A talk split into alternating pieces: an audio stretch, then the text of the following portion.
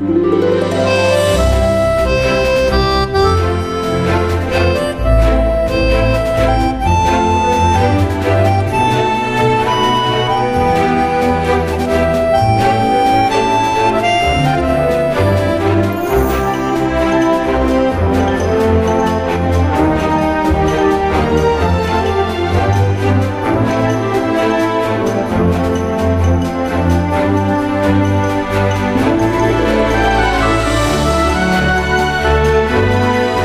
13 minutos de la mañana, una hora menos en las Islas Canarias. Aquí estamos, hasta las 11 de la mañana vamos a hablar hoy de un bicho. Buenos días, Begoña. Buenos días, hablaremos de ti, bicho. Puede ser un gran bicho. Eh, no, vamos a hacer justicia. Ah, Vamos venga. a hacer justicia con un animal que ha sido difamado durante siglos. De mí no hablasteis ayer en el programa en mi ausencia, ¿no? Espero, David Jorge. Eh, te comentó dónde estabas. ¿Ah, yo dije eh, que estarías en el baño, dijo él. Y yo dije, bueno, es posible que estuviera en el baño. O sea, están estupendos, os han Estaba puesto nuevos baño, los estaba baños. grabando una- un programa de Ah, televisión. ¿estabas grabando un programa de Ah, televisión? claro. Ah, no, te lo conté. No, Bueno, es igual. Eh, entonces. no es igual, eh, perdona. Mantente informada. Eh, digo, eh, es un animal al, al que vamos a hacer justicia esta mañana que ha sido difamado durante siglos. Eh, una vez que es preciosa, es majestuosa, es magnífica. ¿Qué? ¿Qué ha puesto aquí el guionista? Parezco a José Luis Moreno. No, Entonces, no pienso el leer cuervo, esto. Es el cuervo, No entonces. pienso leer esto. Una un vez que es tenía, preciosa, ¿no? es majestuosa, es magnífica, pero sobre la que ha pesado una terrible leyenda negra. Porque a este animal, y ahora no me refiero a José Luis, habitante de las cumbres más altas, se le ha acusado de atacar a los hombres, de abalanzarse sobre montañeros y pastores para intentar despeñarles. Se contaba también que, que secuestraba niños, que descendía sobre los niños a toda velocidad y se los llevaba en volandas apresados en sus garras o cogidos por el pico. Se le señalaba también como ladrón de ganado. Había testimonios que decían que se le habían, visto, cómo se lanzaba a por las ovejas o por los terneros, incluso los bueyes, para después devorarlos con ferocidad. Que se le ha pintado durante muchos años como un ave sanguinaria, dañina, eh, casi casi demoníaca. Lo que sin duda contribuyó a que este animal haya estado a punto de extinguirse en España y que de hecho hoy sea todavía una especie en situación de vulnerabilidad. Estamos hablando del quebrantahuesos. Estas son unas declaraciones del quebrantahuesos que está agradeciendo que en el programa saquemos la cara por él. Gracias. Bueno, parece ser, o así al menos lo cuenta el catedrático de la Universidad de Alicante, Abilio Rechferrer, que la leyenda que atribuye al quebrantahuesos todas estas maldades tiene su origen en el Tirol, o sea, en los Alpes, allá por el siglo XVIII, que por entonces en, aquellas montañas vivían quebrantahuesos que alcanzaban los tres metros de envergadura, y los pastores divulgaron estas historias que los retrataban como bestias ávidas de sangre. Leyendas que luego pues, se extendieron o se reprodujeron por otros lugares de Europa donde había colonias de estas aves, por ejemplo en Cerdeña, por ejemplo en Alemania o por ejemplo aquí en la península ibérica. Y hay relatos escritos que cuentan los feroces ataques de un supuesto quebrantahuesos depredador de hombres y de niños en las montañas de Alicante, zona de Benimantell, a finales del siglo XVIII. Ojo con el título del folleto que circuló en aquellos años, que decía Nueva relación de los horrorosos estragos causados por una fiera y cómo por intercesión de Santa Bárbara pudieron librarse de ella. El caso es que aunque algunos naturalistas ya desde el siglo XIX trataron de defender el buen nombre del quebrantahuesos, otros muchos se contagiaron de esa leyenda negra y contribuyeron a su demonización. Y fíjate, Begoña, lo que escribió Mm. el ornitólogo británico al que tú no has tratado, se llama Willow V. Werner, Ilumíname. en su obra Mi vida entre las aves silvestres de España del año 1909, decía sobre el quebrantahuesos, nunca un ave me pareció tan salvaje, con sus crueles ojos naranja pálidos rodeados de carmesí fijos en nosotros. Tenía las cejas negro azabache, lo mismo que el bigote y la peluda barba, y todo parecía diseñado para darle un aspecto de malevolencia y ferocidad. O había otros más rigurosos como el zoólogo alemán Al- Alfredo Brem, que en el año 1858 había escrito. Si se pregunta a un cazador español digno de crédito lo que come el buitre barbudo, no contará sin duda ningún caso de caza. O de sorpresa, o de robo, o de asesinato, como refieren los suizos, sino que dirá simplemente que este animal devora carroña, conejos, liebres, otros pequeños mamíferos y principalmente huesos, que los rompe dejándolos caer desde considerable altura. Ningún español con quien hayamos entablado relaciones de caza o científicas conocía al quebrantahuesos como jefe de ladrones, como sí hacen los suizos con el suyo. En conjunto decía, el quebrantahuesos es considerado en realidad como un arma, como un ave, perdón, inofensiva. como un ave inofensiva. Se va a quejar el quebrantahuesos.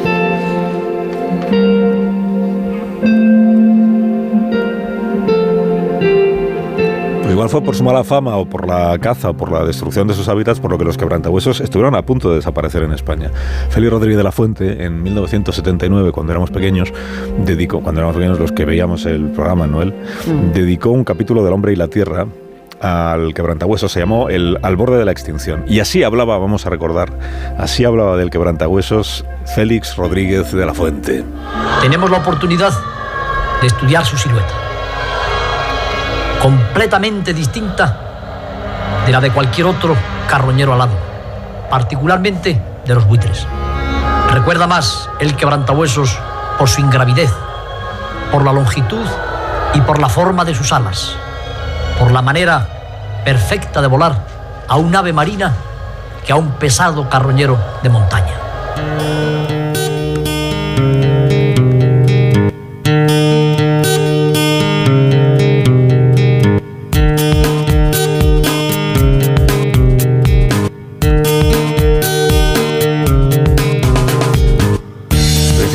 De los 80 quedaban dos pequeñas poblaciones de quebrantahuesos en nuestro país, entre 20 y 30 parejas en los Pirineos y otra más pequeñita, de un par de parejas en la Sierra de Cazorla, en Jaén.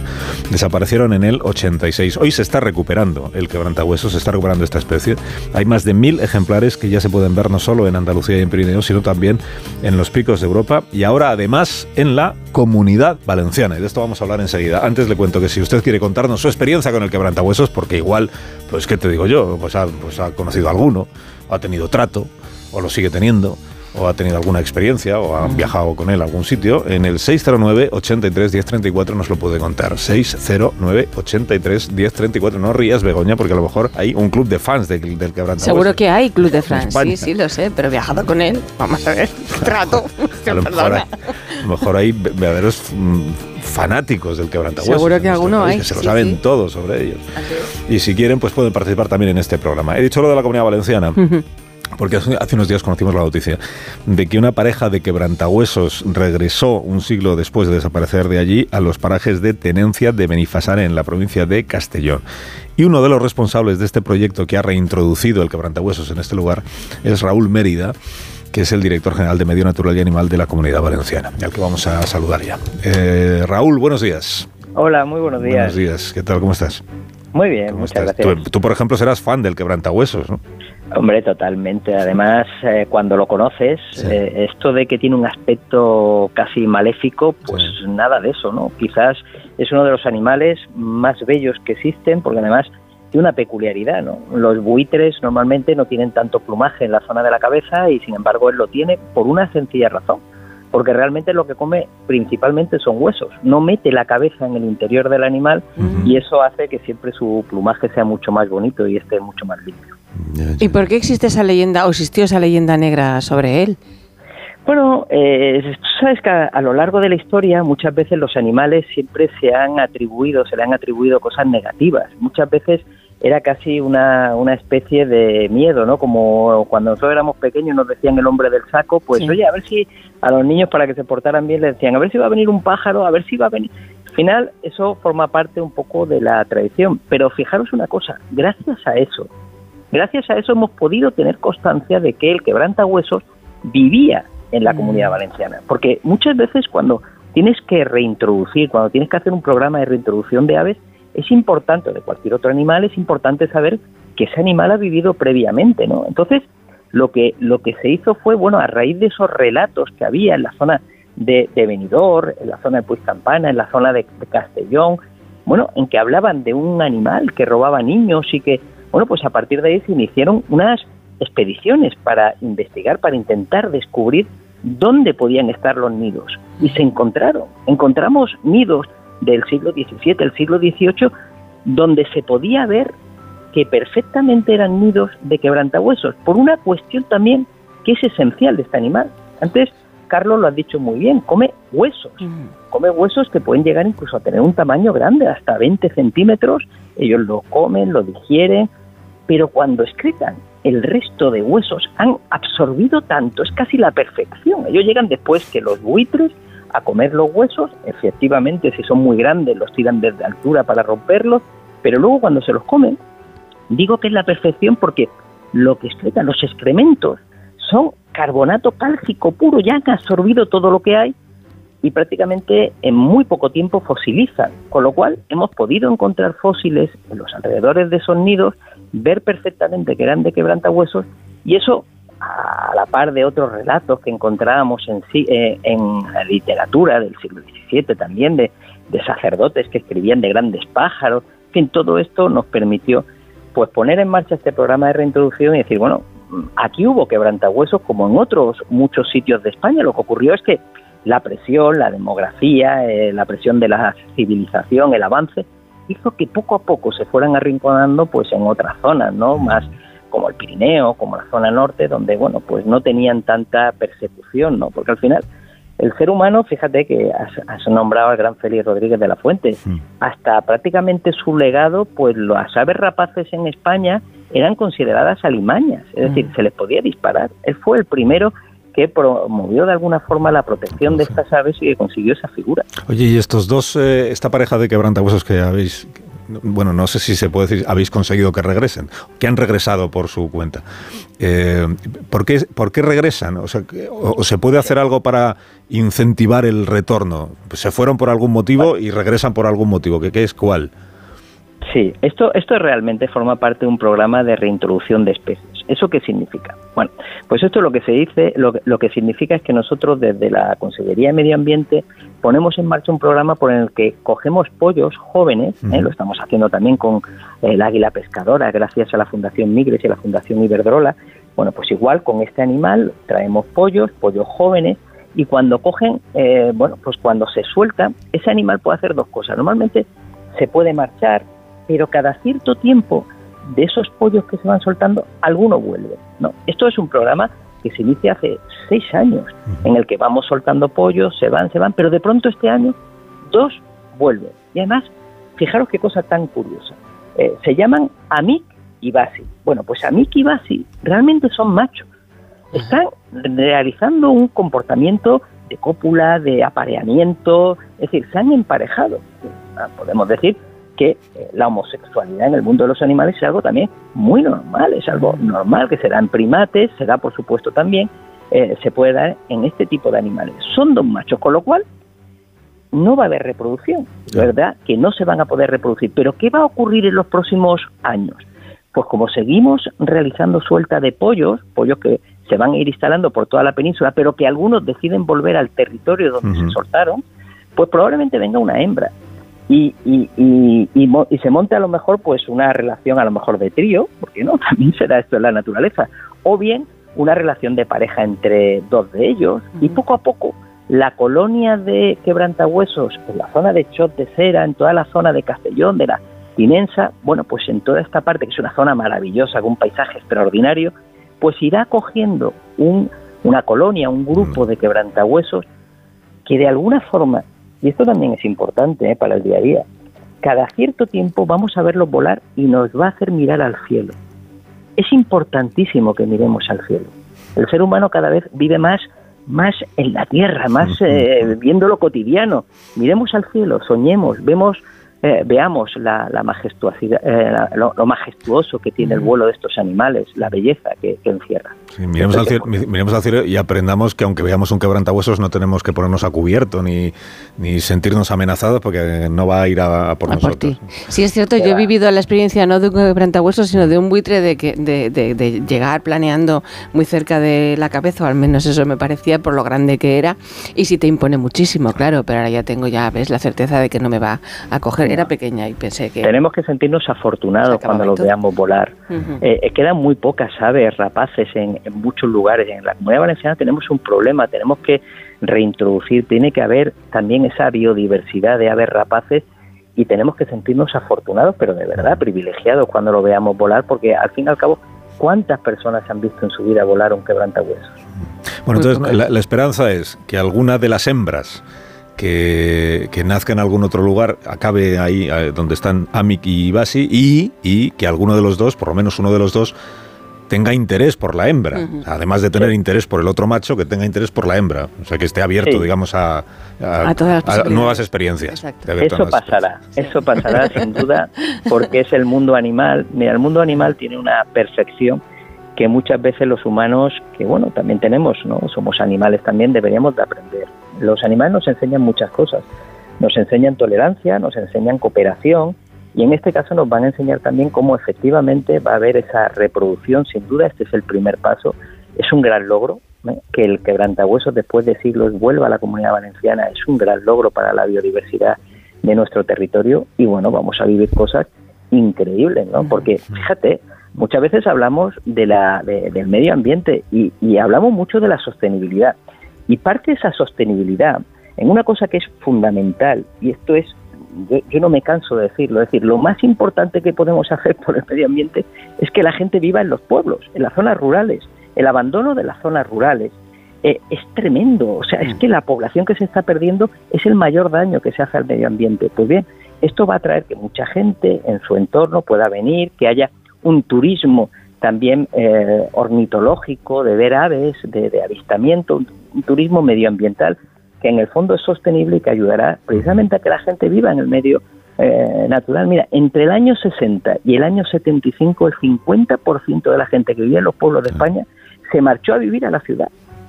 Es tremendo, es tremendo. Hoy en día la gente no lo sabe, pero las macetas que tenemos en las casas, es una consecuencia de que las primeras personas que se marcharon de los pueblos a vivir a las ciudades echaban de menos la naturaleza. Y así nacieron las macetas, porque era la forma en la que podían tener una parte de la naturaleza en su casa. Todo esto nos enseña mucho porque es, eh, de alguna forma, el desarrollo que ha tenido la humanidad a lo largo de estos siglos, que podemos luchar para revertirla. Es decir, ha habido cosas positivas, sin duda, pero en aquellas cosas que son negativas, pues revertirlo, ¿no? Y ahora tenemos medios también, pues podemos ponerle a las aves cuando las soltamos, pues unos medios para saber por dónde van, eh, eh, podemos saber a través de drones muchas cosas sobre los animales y descubrir muchos aspectos que antes no sabíamos. Luego, la tecnología viene bien, pero también hay una parte de naturaleza que no debemos perder. Raúl, ha sido un gusto escucharte hablar del quebrantahuesos y de, y de la naturaleza. Así que muchas gracias por la, por la participación y que tengas un día estupendo. Gracias, igualmente. Gracias, Raúl Mérida, director general de Medio Natural y Animal de la Comunidad Valenciana, fan número uno en este programa, ahora vendrán más, ¿eh? Fan del quebrantahuesos. Ahora mismo continuamos. Más de uno. La mañana de Onda Cero con Alsina. Tengo...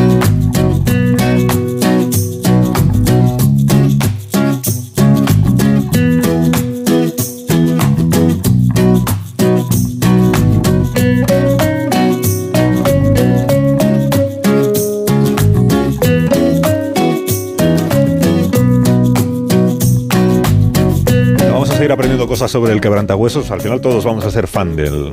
Fans, ¿cómo se dice? Fans. Fans. Fanes del quebrantahuesos. Y deseando que haya más y más y más y más. Eh, hemos eh, invitado también a Gerardo Wagner, que es el vicepresidente y director de la Fundación para la Conservación del Quebrantahuesos, que nos acompaña, creo que desde Onda Cero Santander. Eh, voy a preguntar sobre él. Buenos días, Gerardo. Hola, muy buenos días. Buenos días. Estás en Santander, ¿verdad? En Santander, muy a gusto aquí, sí. sí, te tratan bien los compañeros, me alegro muchísimo. Me alegro muchísimo. Bueno, que estamos aprendiendo cosas del quebrantahuesos. Tú también eres no solo fan, sino enamorado, perdido, supongo, del quebrantahuesos, ¿no? Bueno, admirador, sí. Admirador. mucho... subimos, subimos el escalón, sí, sí. Hay mucho que aprender de estas especies que tienen cada día el reto de sobrevivir en un ambiente tremendamente hostil, eh, ambientes de alta montaña, condiciones frías, poco alimento tienen que superar cada día retos y retos, de tal manera que cuando estás con ellas en el campo te están demostrando una voluntad por luchar y por vivir admirables. Porque ¿cuánto comen un quebrantahuesos? Oh. Pues bueno, mira, esta es la única especie del mundo conocida que solo se alimenta de huesos. Aprovecha las proteínas que componen los huesos de tal manera que está obligada a volar entre 9 y 11 horas diarias para alcanzar los 350 o 400 kilos de huesos que necesita al año para sobrevivir. Y sacar adelante un único pollo, porque de, eh, son capaces de criar una vez al año, pero solo lo hará sacando adelante un solo ejemplar, un solo pollito.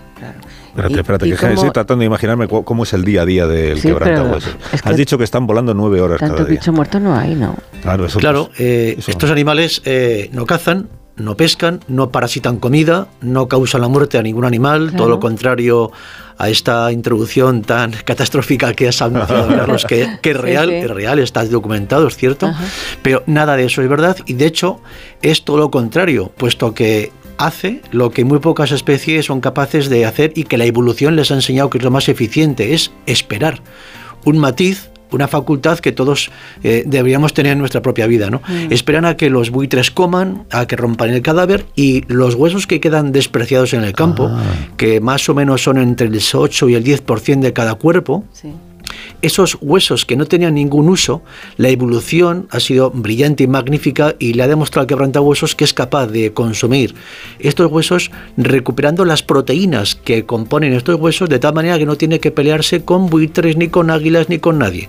Eh, llega, eh, después de que los buitres han hecho su trabajo, selecciona aquellos huesos más fáciles de ingerir, generalmente son las extremidades, huesos de hasta 30 centímetros los, llega a tragar directamente llegan al digestivo y se descomponen con muy poco tiempo, prácticamente en 6-7 horas una pata, eh, una pata de un cordero de 30 centímetros es absorbida y disuelta y los huesos que tienen mayor tamaño, pues ahí está su nombre, tiene la facultad, y de ahí viene esa, esa leyenda negra, porque es verdad que se veía quebrantahuesos. Hay que tener en cuenta que un quebrantahuesos mide 3 metros, mm. que es de color naranja. Cuando, cuando, estás en invierno en la montaña eh, con todo nevado y ves un quebrantahuesos de color naranja arrastrando con las alas, eh, con las garras, perdón, un resto de un, de un cordero, de un cabrito, pues eh, la cadera, las patas, a la vista, pues puede ser cualquier cosa que tu imaginación quiera proyectar. Rojo con una Exactamente.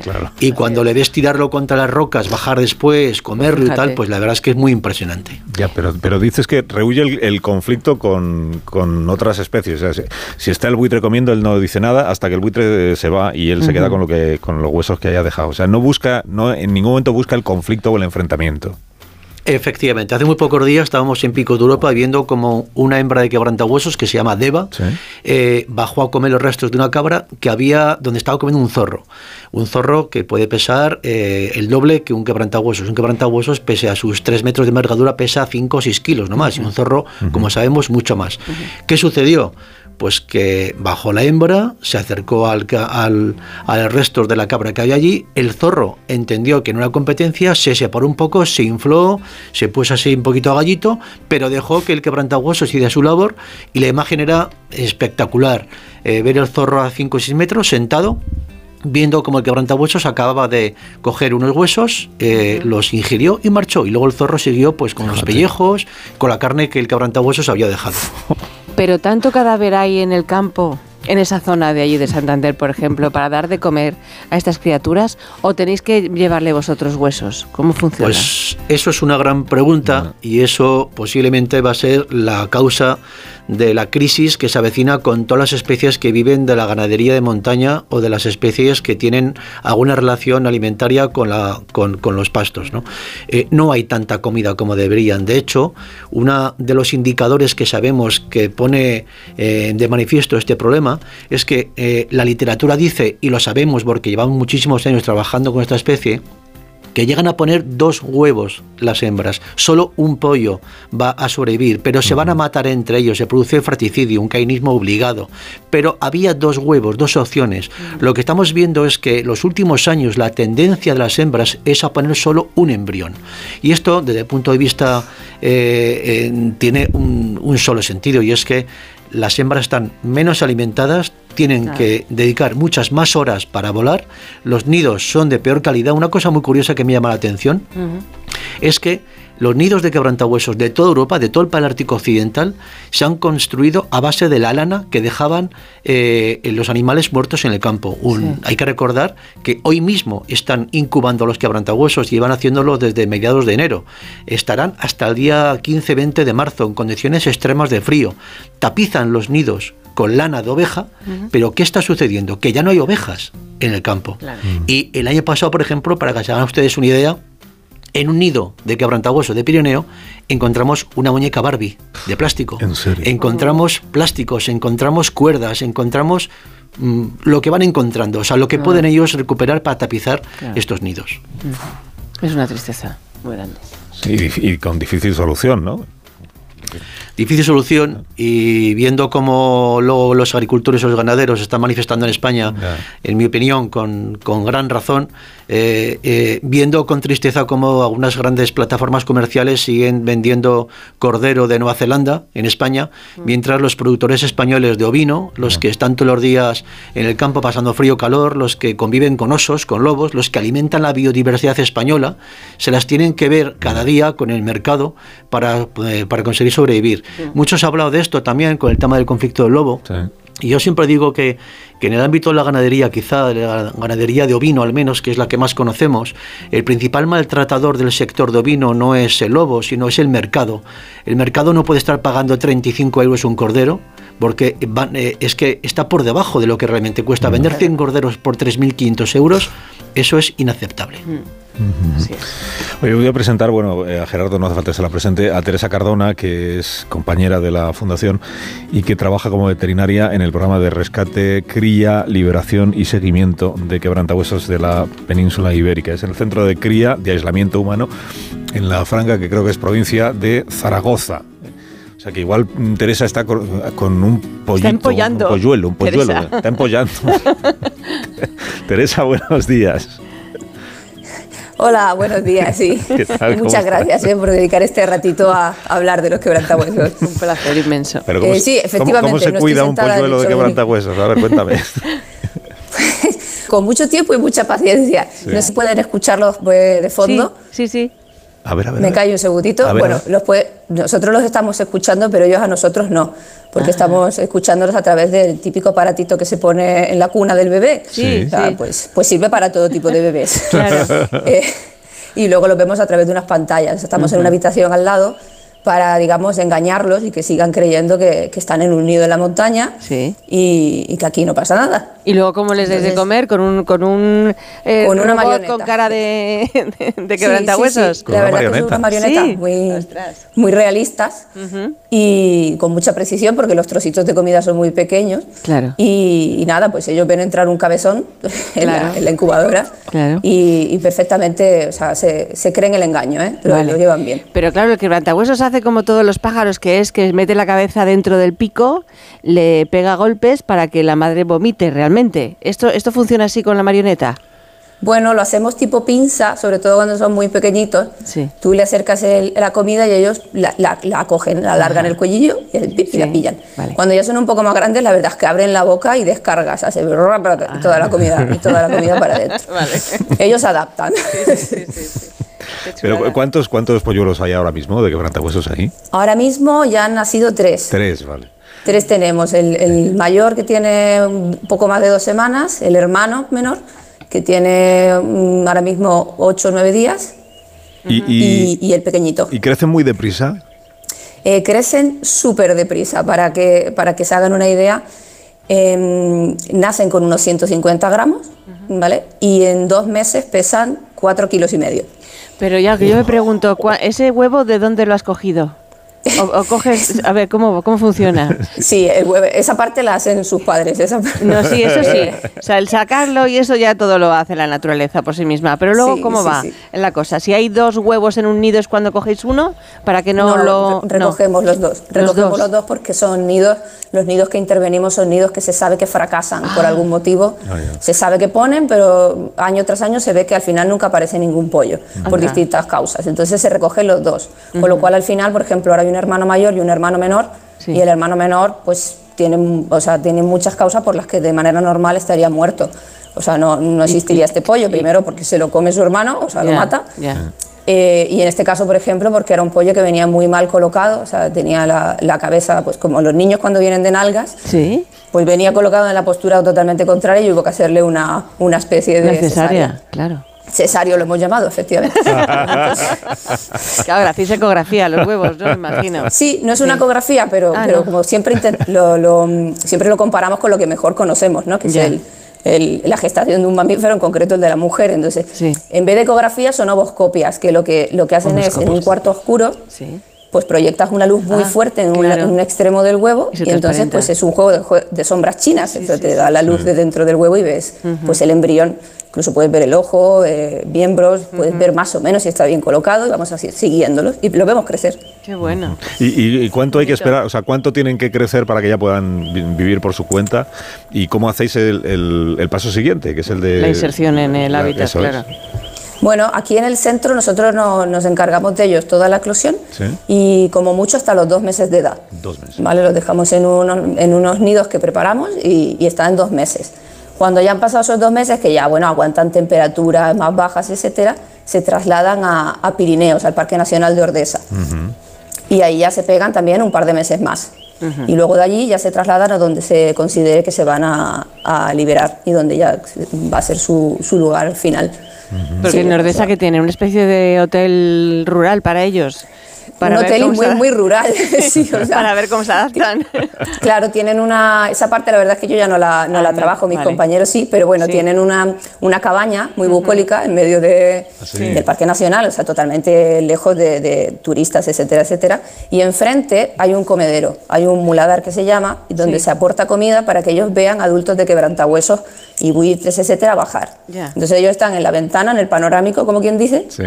se les sigue tratando con marionetas, etcétera, etcétera, pero ven comportamiento de, de ejemplares de su especie. Y bueno, tienen unas vistas espectaculares también. Y ahí ya se adaptan a la temperatura, al frío, etcétera, etcétera, ya tienen cuerpito para, para ir soportando eso y luego ya se van a su destino. Sí, sí, sí. A ver, tengo preguntas de la audiencia tanto para Gerardo como para Teresa. Eh, primero, que, que además de estos sonidos que estamos escuchando a través del el walkie-talkie este que Sí, del Baby sí. del Baby eh, además de que, que si hacen algo que si hacen algo más, que si canta el quebrantahuesos o que si emite cuando va creciendo va cambiando el sonido que emite. Eh, sí, de hecho, desde, desde el mismo huevo ya hacen, o sea, cuando empiezan a nacer pían dentro del huevo. Dentro del huevo. Es lo más bonito que, que, que hay, yo creo, en toda la temporada. Como la señal de estoy aquí, estoy aquí. Exacto, o sea, si, si por ejemplo en un bebé lo último, ¿no? Cuando ya nace es que respira por los pulmones y, y llora, Sí. aquí es justo lo contrario, cuando empiezan a nacer, eh, si, si, si fijan en un huevo de la nevera, un huevo de tortilla, vaya, Sí. eh, hay un- como una especie de hueco, ¿no? En la parte, Sí. digamos, Sí. en la parte más roma del huevo, pues eso es. es una cámara de aire y funciona tal cual, es un reservorio de aire. Entonces cuando van a empezar a nacer, pican ahí dentro Sí. y cambian su respiración a, a pulmonar y respiran. Entonces pían. Entonces tú ves un huevo, que para ti es un huevo, pero dentro y es... Entonces, ese es el primer sonidito que hace. Sí, sí. Luego incluso dentro del huevo tienen otro sonido como de empujar, de estoy incómodo, voy a empezar a empujar, que esto hay que salir de aquí. Es Luego el- pían el- si tienen frío o tienen un, un cantar, por decirlo bueno, tienen un piar de cuando tienen frío. Tienen ¿Y un piar de cuando es? tienen calor. ¿Cómo es el Un piar de frío? ¿Lo sabes reproducir? Eso es frío. ¿Y calor Sí, sí, sí. sería? Calor es más, más corto, chip, chip, te, Ya, te- te ya no tiene fuerza, claro, con el calor. Y luego, y luego tienen uno de chica, no sé lo que me pasa, pero no estoy cómodo.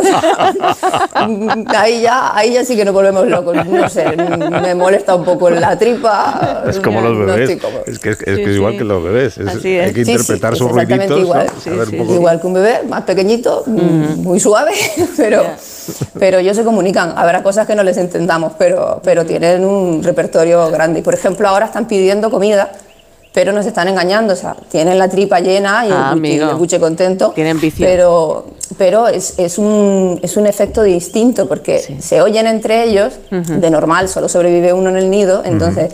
Pues cuando oyen a uno pedir comida, el otro dice, no, no, no, dame a mí, dame a mí. Entonces, hay unas tres semanitas de vida en las, que, en las que se retroalimentan y pues aquí estamos con la melodía todo el día. ¿El que esté bien o el que esté mal se ve a través quizás de las deposiciones o eso no tiene nada que ver? ¿O no, ¿El, que estén bien de salud o el que estén mal, ¿eso lo podéis ver a través de las deposiciones o no tiene nada que ver? Sí, en lo que, sí a ver, eh, lo que más nos indica la salud es, es que coma, o sea, que pida comida con ganas. Sí. Eh, comen varias veces al día, entonces tú vas viendo el ritmo digestivo. Ellos eh, comen, eso va a un buche, que es una especie de dilatación del esófago, sí ver que eso va pasando, que eso se va vaciando en las horas normalmente que tiene que hacerlo y luego, pues efectivamente, cagar es salud. O sea, ellos disparan un chorro fuera del nido, porque eso es su instinto también, dejar el nido limpio, entonces el chorro es salud. Vale, vale. Básicamente. A ver, esta es para Gerardo, que me pregunta si el, si el quebrantahuesos ya de adulto, si se lava, o sea, si se, baña, se asea o, o no, o es abandonado.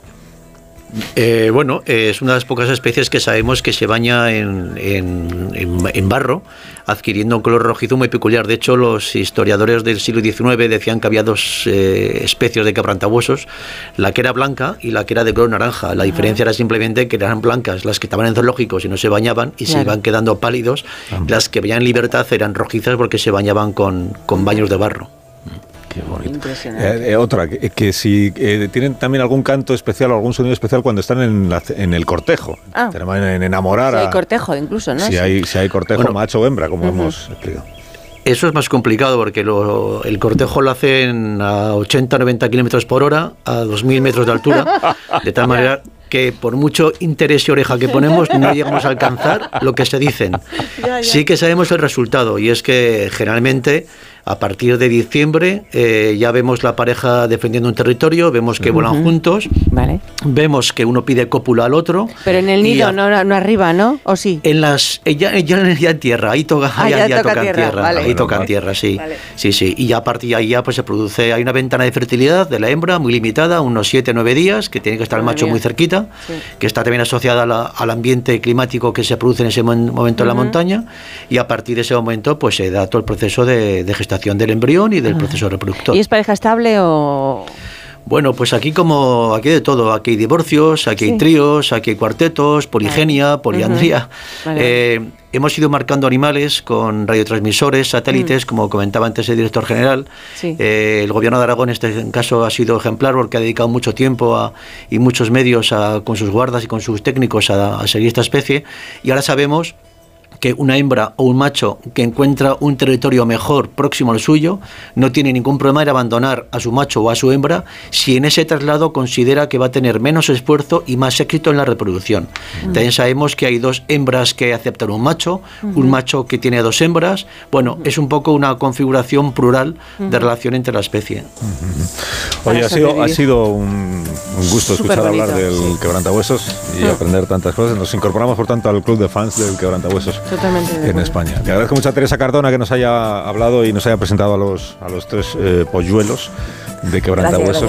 Uno se llama Cesario y los otros dos tienen nombre, sí, ¿no? Bueno, Cesario es un, es un mote, ya tendrá nombre Aquí también para distinguirlos le ponemos un poco mote porque si no también nos confundimos. Claro. Pero ya tendrá su nombre, por ahora se ha ganado ese. Gracias, Teresa. De nada. Gracias. Y a Gerardo Vaguena de Onda Cero en Santander, el director de la Fundación para la Conservación del Quebrantahuesos. Un fuerte abrazo, Gerardo. Gracias por haber estado con nosotros.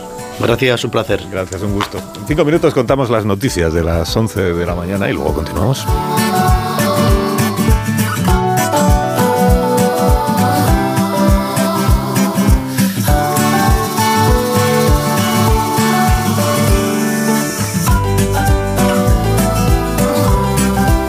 Más de uno en Onda Cero, donde Alsina.